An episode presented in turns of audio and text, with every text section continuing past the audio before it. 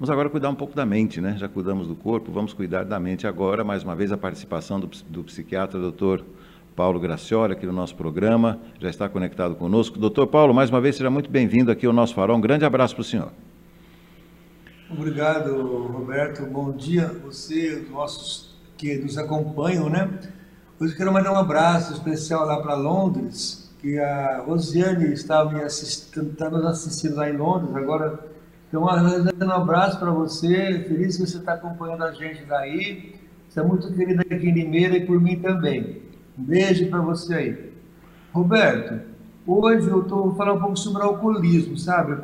Então, assim, do, do, que os familiares podem fazer e falar um pouco sobre a, o que é o alcoolismo também, porque é uma doença séria que a gente vê que eu, essa semana os policiais aí em São Paulo fizeram muitas apreensões de, de, de pessoas dirigindo alcoolizadas. Então, isso é um risco muito grande para é, essas pessoas e para aquelas que passam na frente desses carros, caminhões, né, que podem ser atropeladas. E mesmo o alcoólatra andando na rua, é muito frequente atropelamentos de pessoa alcoolizada. Então, é um, é um alto índice de violência no trânsito, na família e pessoalmente para a pessoa que está na rua, né? que às vezes não percebe o que vai atravessar uma rua e se machuca, se é, é acidentado. Então é uma doença que o alcoólatra não aceita que é uma doença, nem o familiar também. Porque eu pergunto assim, muita, sempre pergunto, que droga que você usa? Ele fala, eu não uso droga, eu uso álcool. Então começa por aí já. A gente acha que álcool e cigarro não são drogas. Para a gente que trabalha, o médico sabe que as piores drogas que existem para uma saúde da gente, física, é o álcool e o cigarro. E a pessoa que usa outro tipo de droga, para usar, o corpo fica inteiro e saudável. Mas, por exemplo, um cigarro traz várias consequências, como bronquite, uh, câncer de bexiga, câncer de boca, traqueia, pulmão, e além de problemas cardíacos também, lesão das artérias que vão formar placas e vão obstruir o coração e levam uma, a uma facilidade de infarto. O álcool, o que, que ele acontece? Ataca também, pode atacar o pâncreas, pode dar uma pancreatite, pode dar uma cirrose, depende da quantidade de cirrose hepática, pode atacar os cérebros também. Algumas pessoas podem entrar na fase de 50 anos com demência alcoólica, né? O, o que bebe bastante vai enfraquecendo, os músculos ficam cada vez mais frágeis, para que a pessoa não consiga nem andar mais de tanta fragilidade que os nervos que foram atacados, os nervos que comandam o movimento do, do, das pernas. Então, é uma doença que só quem tem e aceita que sabe as consequências que está passando pelo uso. Então, para começar, é difícil o familiar aceitar que é uma doença. O alcoólatra mais ainda, porque ele fala assim para mim, eu bebo socialmente. Todo mundo bebe socialmente, Roberto. Agora, eu preciso perguntar, como que é o seu uso socialmente? Porque o alcoólatra bebe num churrasco, num clube, num restaurante, com os familiares, tudo é socialmente. Agora, socialmente, eu preciso saber quanto tempo bebe, o limite que a pessoa tem ou não tem em relação ao uso do álcool, né, os efeitos que ele pode ter. Por exemplo, é muito frequente o alcoólatra ele dizer que pode dirigir um carro que agora sim ele está bom para dirigir, e a, esposa, os amigos percebem que não está em condições, por isso que uh, foi sugerido que quando sair em grupo, um não beba e seja o motorista da viagem. Exatamente porque os outros vão beber à vontade, depois revezam, né?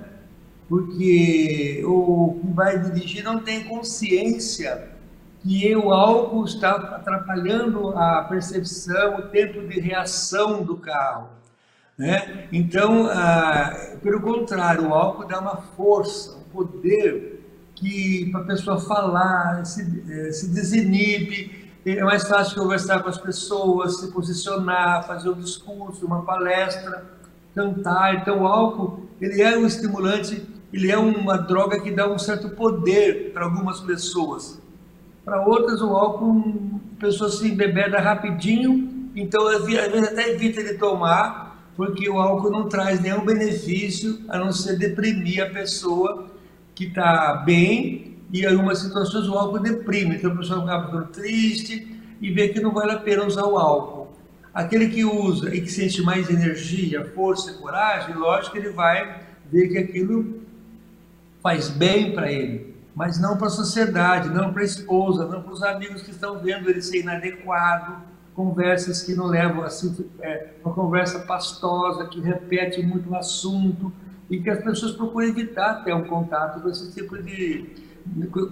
Nesse momento que a pessoa está. Fora ainda quando chega em casa, agressividade com a esposa. Geralmente eles acham que estão sendo perseguidos, que a mulher está traindo. Então aí cria situações de constrangimento e violência mesmo na família, né? Que a pessoa uh, começa a ter esses, esses pensamentos que é comum numa certa, ou num certo tempo de uso do álcool, que é o se sentir perseguido e traído também. Agora, a família, se a família entender que é uma doença, Roberto, ela vai procurar ajuda.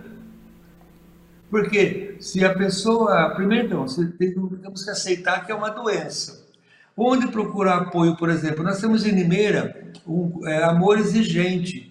Amor Exigente é um grupo para, para familiares e funciona lá na igreja Sagrada Família, parece de quinta-feira à noite. Nada a ver com a igreja, é um grupo, o salão é, é oferecido para as pessoas que querem, é, para os familiares que querem conhecer a doença, trocar informações com famílias que já estão lá há muito tempo tá, se, se cuidando, para como, como conversar com o alcoólatra, o que fazer, o que falar para não afundar mais, para não estimular mais o uso do álcool porque às vezes a maneira que a gente fala com o nosso irmão, ou com o nosso marido, ou com a nossa, nossa esposa, a gente está estimulando ele a usar.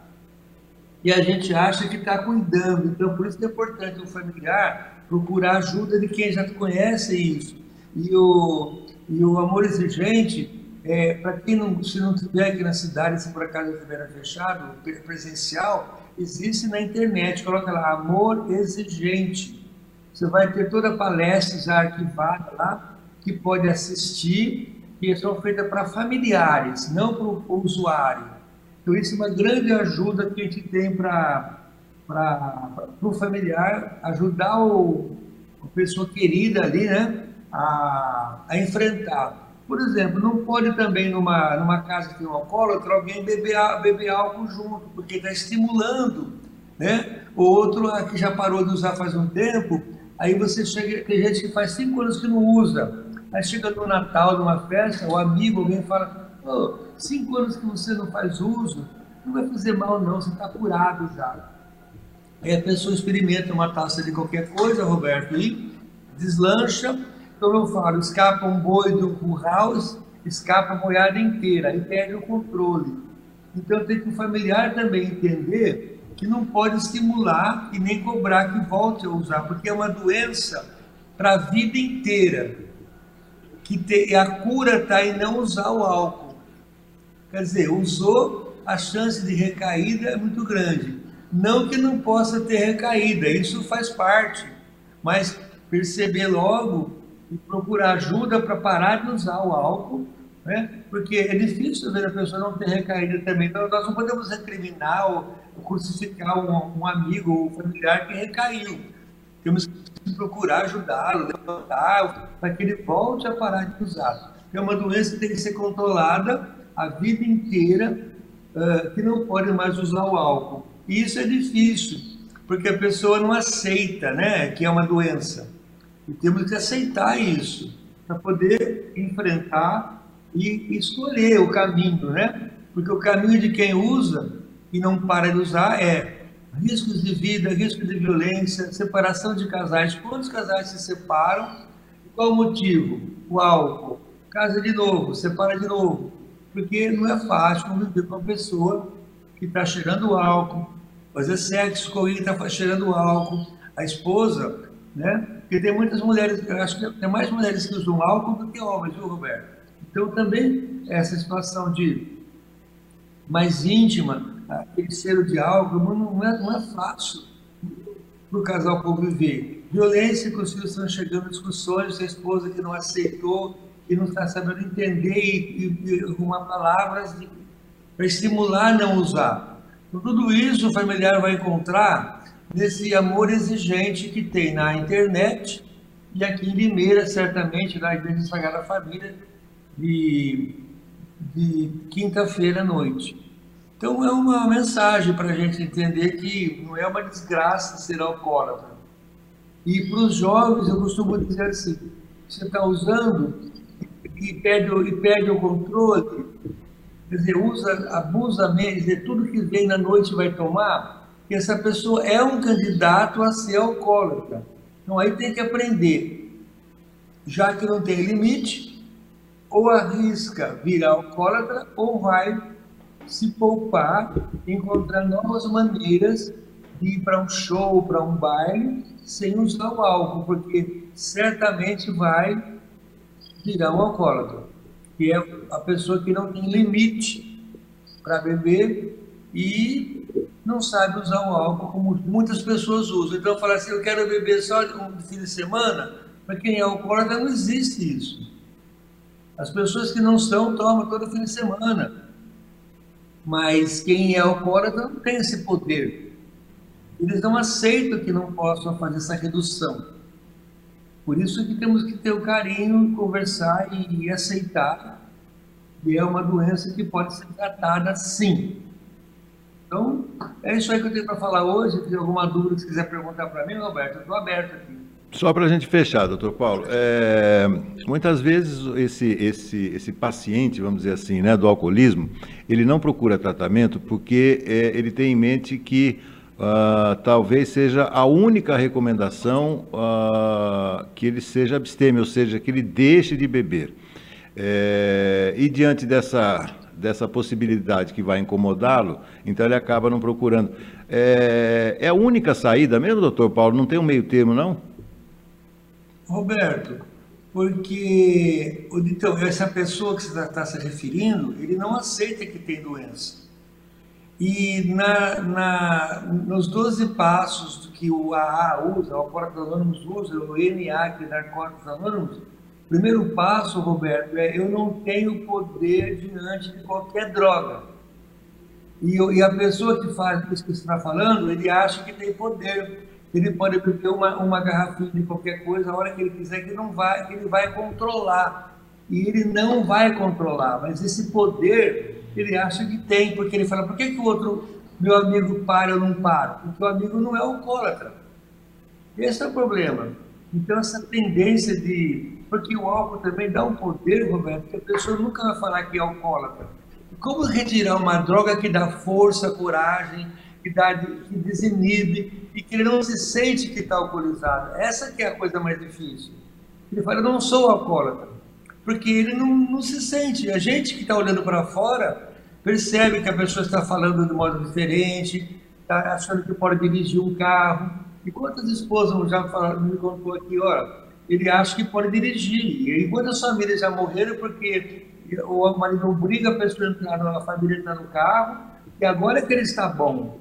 E ele não está. Então, retirar uma droga que deixa força, coragem para a pessoa, ele não acredita nisso. Porque a droga só faz bem para ele. Então é complicado, Roberto. Perfeito. Esse entendimento aí. Claro, de claro. que é uma doença. E que eu sou doente. Isso é complicado. É uma a coisa mais difícil para a gente é isso. É, mas o senhor é falou bastante sobre isso o senhor falou muito bem, exato, sobre não, sobre os reflexos né, que isso pode dar em toda a família, no casamento, no relacionamento conjugal, amigos, etc. Doutor Paulo, mais uma vez. Mas a pessoa nunca vai falar que está alcoolizada, Roberto. Sim. Pode perguntar, Sim. bebeu? Não bebi. Porque ele sabe que não fez nada de ruim para ele o álcool, só trouxe benefício. Essa ah. que é a chave da história. Uhum, ele admitir uhum. que é uma doença. Certo. Reconhecida, inclusive, é uma doença. É isso aí. Doutor Paulo, mais uma vez, muitíssimo obrigado. Um ótimo final de semana para o senhor. Semana que vem a gente volta a se rever aqui no Farol. Agradeço essa oportunidade, Roberto, que você me deu aí, os ouvintes que nos acompanham. Tenham um bom fim de semana e até semana que vem com bastante frio, pelo jeito que eu estou sabendo, né? Bastante frio. É isso mesmo, é isso mesmo. Vai estar bom para o vinho. Tem que ter cuidado, é, então, moderação. Para quem moderação. sabe beber. Para quem tá sabe ótimo. beber, o conhaque e tal, né, Roberto? Para quem é sabe beber. Aí. É isso aí, valeu. Boa tarde, bom dia. Obrigado, bom dia para o senhor também. Doutor Paulo Gracioli, psiquiatra, participando conosco aqui do Farol.